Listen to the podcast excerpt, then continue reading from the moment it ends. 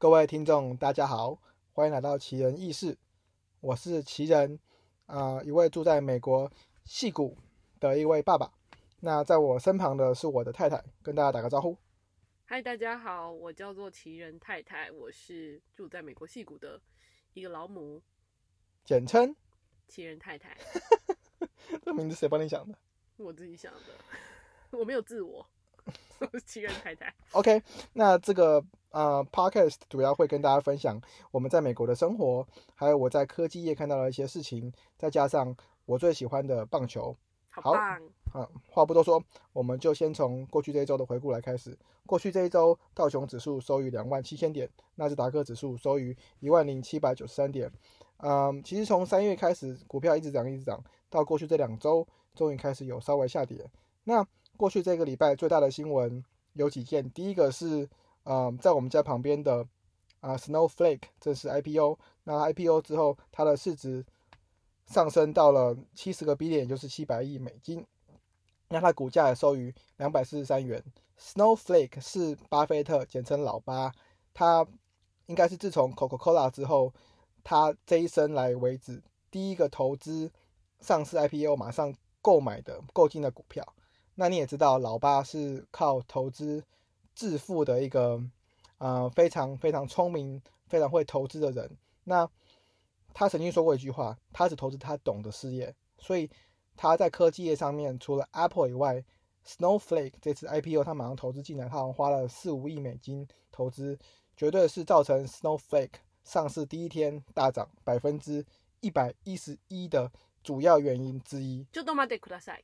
哎，请说。 Snowflake 是做什么的公司？呃，Snowflake 它是一个云端的公司，它主要提供的服务是 data service as a service，就是现在在云端有所谓的 PaaS、SaaS，PaaS 就是 Platform as a Service，SaaS 就是 Software as a Service，还有一个是 Infrastructure as a Service。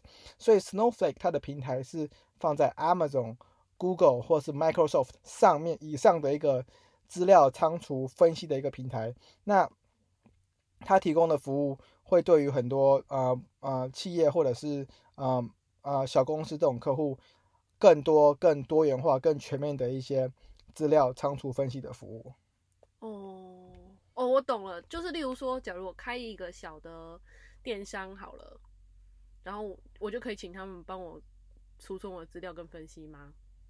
是类似这样吗？对，就是大大概是这样子。那 Snowflake 在上市了之后呢，它股票大涨了将近一倍以上嘛，所以啊、我在美国的一些论坛上面，像是匿名的 Blind 上面，其实，嗯、我就看到了，包括这种像呃，就是类似 Senior level 的的 engineer 或是 analyst，它其实它的 RSU 可能有有一万五千股，那就是相当于三百多万美金，所以很多人正式成为了所谓的 millionaire。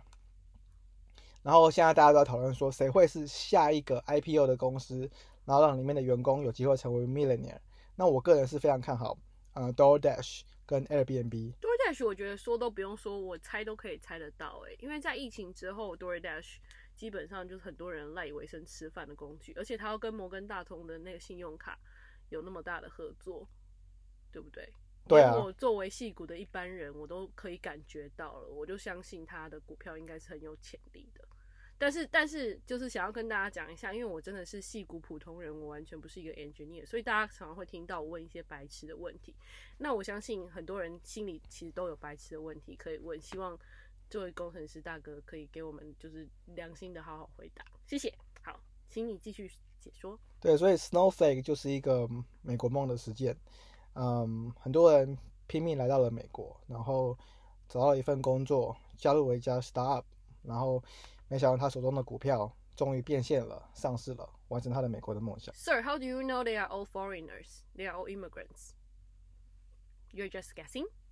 呃，刚刚我太太是问说，是不是大家都知道，呃，里面都是移民的？对，但是我讲我讲的美国梦不只是移民，还有包括在美国长大，可能是从其他州或者在本地啊、从小就是呃梦想就是呃赚一笔钱，然后过个好生活的人，他们有可能因为加入 Snowflake 完成了这个梦想，所以不仅仅是指移民。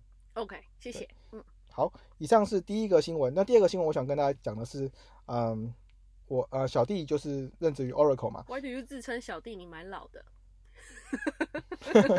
谢谢啊。嗯，就是 Oracle 跟 TikTok 的技术合作，大家也知道有看到新闻，就是说 TikTok 打枪的母公司 ByteDance 嗯打枪这个 Microsoft 嘛，所以嗯 Oracle 跟 TikTok 成为了技术伙伴。那他们这个呃案子还要送审到美国的政府，所以目前还在还在审核中。所以美国美国时间现在是九月十八号的晚上九点十一分嘛，所以从美国的时间九月二十号，也就是后天，啊、TikTok 还有微信会正式于美国的 App Store 上面停止就是用户下载。所以这是川普之前讲过的嘛，他想要跟所有啊、来自于 China 的一些可能会窃取用户资料的的这些公司，嗯，他要正式把他们就是在美国 ban，就是不能使用。所以，嗯，TikTok 跟微信目前还在找生存之道，所以我们再继续看下去，说 TikTok 啊、跟 Oracle 的技术合作有没有可能正式在美国这边通过送审，然后之后可以正式在美国使用？毕竟美国的市场还是 TikTok 呃一个很大的很大的部分。嗯，这件事情我一直都觉得好好奇妙，因为像 TikTok 跟 Oracle 合作这件事情，我我心里一直在想，我觉得川普想要 ban 这个这件事情，想要 ban TikTok 跟微信，其实是很违反美国精神的一件事情。但你又不能不说，他也许真的有办法因此保护美国。然后我在想，所谓的跟 Oracle 的技术合作，他们到底是想要合作什么东西？你有办法为我们解说一下吗？你你你有了解吗？你是还没有了解，That's OK，我们可以下次再聊这件事情，因为我想可能现在都还没有放出那么多消息啊，对啊，对，OK，这个呃，关于 TikTok 跟呃 Oracle 的技术合作部分，我们之后会再关注之后的更多的消息来源，然后我们会跟大家做做分享。当然是要以 public 的新闻为主了，就是一些一些可能我知道的内部的消息是不能在公开的场所跟大家分享你的。意思是说，其实你也可能是有滑喽谢谢。OK，OK，然后嗯，接下来是跟大家分享一下生活的部分。嗯，过去这一周，嗯，大家帮我们看新闻，其实整个西岸的大火还一直在在燃烧中嘛，所以其实从加州烧到了北边的奥奥勒冈州，再烧到更北边的华盛顿州，所以其实整个西岸的大火，嗯，所谓的气候变迁嘛，climate change 就是气温整个都在向上升，所以大火一直烧，包括之前的干闪电造成森林的大火无法控制，所以我们的天空甚至变成了橘色，就是早上起来会发现，OK，好像到了火星的那种感觉。老板，为什么天空变橘色？你知道原因吗？嗯，我知道原因，请说。就是因为灰积聚在大气层，然后阳光下不来，好像是这个样子。我看到新闻好像是这样。然后就就我作为一介平民，今天从我们公司收到的那个呃 director 寄来的信，他是说已经有百分之九十五因为那个干闪电造成的大火已经被扑灭了。所以还剩下百分之五，但是那个烟好像还是继续在飘，只是我们家这两天暂时没有这样子。对，北加州这几天空气已经稍微好一点了，所以我们可以带呃小朋友出去呼吸新鲜的空气，散散步、运运动、打打球，至少让我们的生活可以稍微变得稍微正常一点。没错，因为像我们的 director 昨天讲一句很好笑的话，他说：“呃、n o w we are almost good with the wildfire, we can go back to the pandemic。”就是现在呢，野火终于快要结束了，我们现在可以继续回到我们的瘟疫的生活喽。我觉得很可悲啦。哎，对啊，讲到瘟疫，其实他们说，因为夏天的高温其实会杀掉不少病毒，但其实到了秋天甚至冬天，病毒可能会再复活。啊，这大家都知道，就像 SARS 一样啊。那加上呃流感，今年可能也会很严重，所以现在叫大家赶快去打流感的疫苗。然后再加上川普说，可能十月，嗯，这个 COVID-19 的疫苗就会出来。那我们就是继续看下去，希望，唉，希望这些有的没有的可以赶快结束。真的，大家都只是想好好活着而已。二零二零年真的太痛苦了。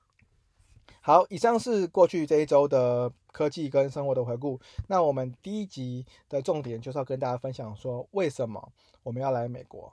那我首先我先跟大家讲，我是呃二零一一年的时候，嗯，正式来到美国，所以我其实来美国已经超过了九年。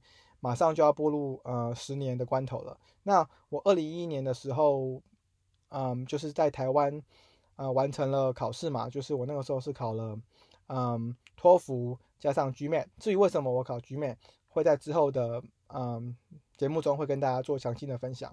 然后我来了美国之后，我去了东岸，就是美国的匹兹堡，在宾州的匹兹堡念了嗯卡内基美隆大学。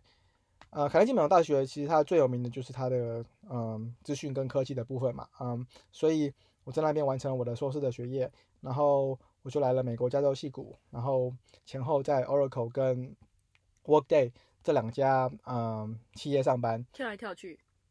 对我先在 Oracle，然后去了 Workday，然后今年又回了 Oracle，呃呃，然后而且 Workday 是从 Oracle 跳出去的这家公司。啊，其实不是，哦，不是吗？对，哦，对不起，我搞错了。其实其实不是，不好意思，嗯，呃，Workday 的老板本来是 PeopleSoft 的老板，那他把 PeopleSoft 卖给了 Oracle 的 Larry Ellison 之后，他要自己出来开了这家 Workday。哦。对，所以它主要都是做这个 Human Capital Management 的一些，呃，包括 Payroll、呃，Finance、呃，Sales 等等，帮助企业去啊管理它的它的资源的一些东西，所以。这部分也会在之后跟大家做详尽的介绍。那这一集主要是要刚刚聊为什么要来美国嘛，所以其实可能跟很多来美国人一样，从从小可能就所谓的美国梦，就如同之前提到的，美国梦不一定是要，不一定只有外国人，当然在美国的人也可以实现他的美国梦。那我的美国梦是什么？我的美美国梦就是因为我大学念的是。啊，正大资讯管理，所以我号称自己是一个资讯人。那为什么要来美国？当然是因为想要来美国这个全世界科技最先进的国家。那首要之地当然就是戏谷。所以在完成我的学业之后，能来 Oracle 上班，其实我已经完成了我其中一个梦想。那，嗯，再来第二个部分，当然是因为，嗯，我非常喜欢棒球，所以百分之九十九是因为喜欢棒球吧？不是，百分之九十九是因为科技。才怪嘞！真的。好啦，你继续说啊。对，相信我。